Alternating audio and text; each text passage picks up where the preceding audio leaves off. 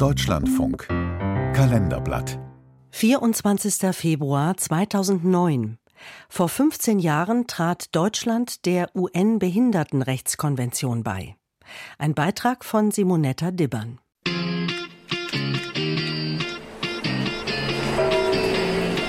Erdgeschoss.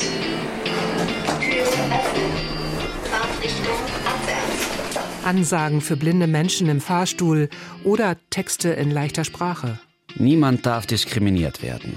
Das bedeutet, niemand darf schlechter behandelt werden, weil er behindert ist. Kleine Mosaiksteine von Barrierefreiheit sind in unserem Alltag angekommen. Weißt du noch, damals die Barrieren in den Köpfen, wie sie redeten und meinten, dieser Weg ist zu erschöpfend. Ja, die offiziellen Tagungszeiten waren von 10 bis 18 Uhr. Da hatten wir dann Dolmetscher in allen sechs UN-Sprachen. Aber wir saßen oft bis 4, 5 Uhr morgens und haben verhandelt auf Englisch weiter. Theresia Degener war dabei, als die Konvention Anfang der 2000er Jahre in New York im UNO-Hauptquartier verhandelt wurde. Die Juristin und Professorin wurde 1961 geboren, ohne Arme. Darum musste sie ihr Leben lang die Hosenbeine hochkrempeln, wie sie sagt. Sie studierte Jura, engagierte sich als Aktivistin in der Behindertenbewegung.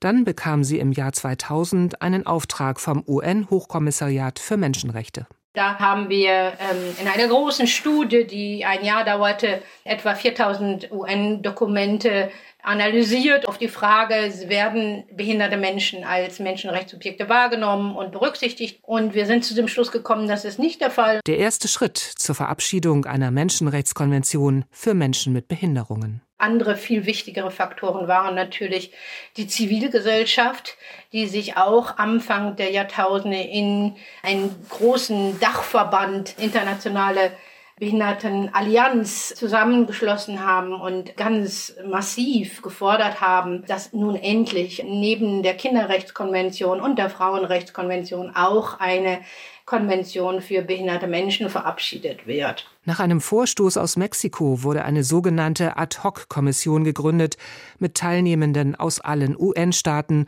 Regierungsvertretern und NGOs, die sich vier Jahre lang immer für zwei bis drei Wochen in New York zusammensetzten.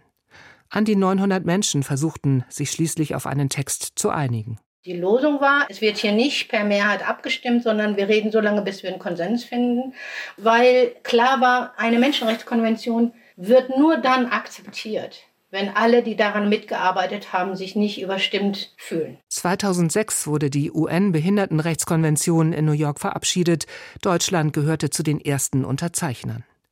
Zwei Jahre später, im Dezember 2008, beschlossen Bundestag und Bundesrat auch das notwendige Ratifikationsgesetz.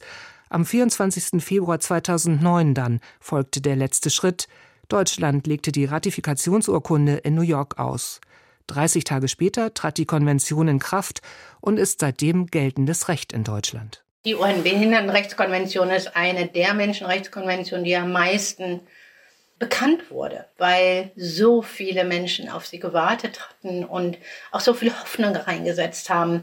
Und dass wir seitdem nicht mehr über Integration, sondern über Inklusion reden. Und Behinderung wird endlich nicht mehr nur als Rehabilitationsfrage oder Therapiefrage gesehen, sondern als Menschenrechtsfrage. Und das ist ausgesprochen gut. Doch die Umsetzung bleibt ein Prozess. Nach den Richtlinien der Vereinten Nationen gibt es regelmäßige Staatenprüfungen. Zuletzt wurde Deutschland im August 2023 unter die Lupe genommen. Und da, sagt Theresia Degener, habe die Bundesrepublik nicht gut abgeschnitten. Mir fehlt vieles.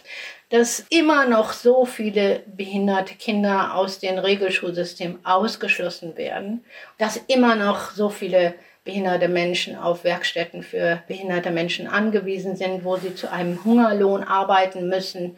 Und das Thema Gewaltschutz, insbesondere in Bezug auf behinderte Frauen. Das ist meine große Befürchtung, dass wir eigentlich sozusagen auf einem Backlash-Zug uns befinden. Die erste Dekade war sehr euphorisch, kann man sagen, in Deutschland. Und die zweite Dekade darf jetzt nicht zu einer Rückwärtsbewegung führen, sondern wir müssen sehen, dass wir weiter vorangehen. Früher waren wir Sorgenkind und Pflegefall. Heute nehmen wir weitgehend barrierefrei am Leben teil. Vor nicht allzu langer Zeit ging's doch bei Menschen schlecht. Dank der Konvention ist Teil sein Menschenrecht.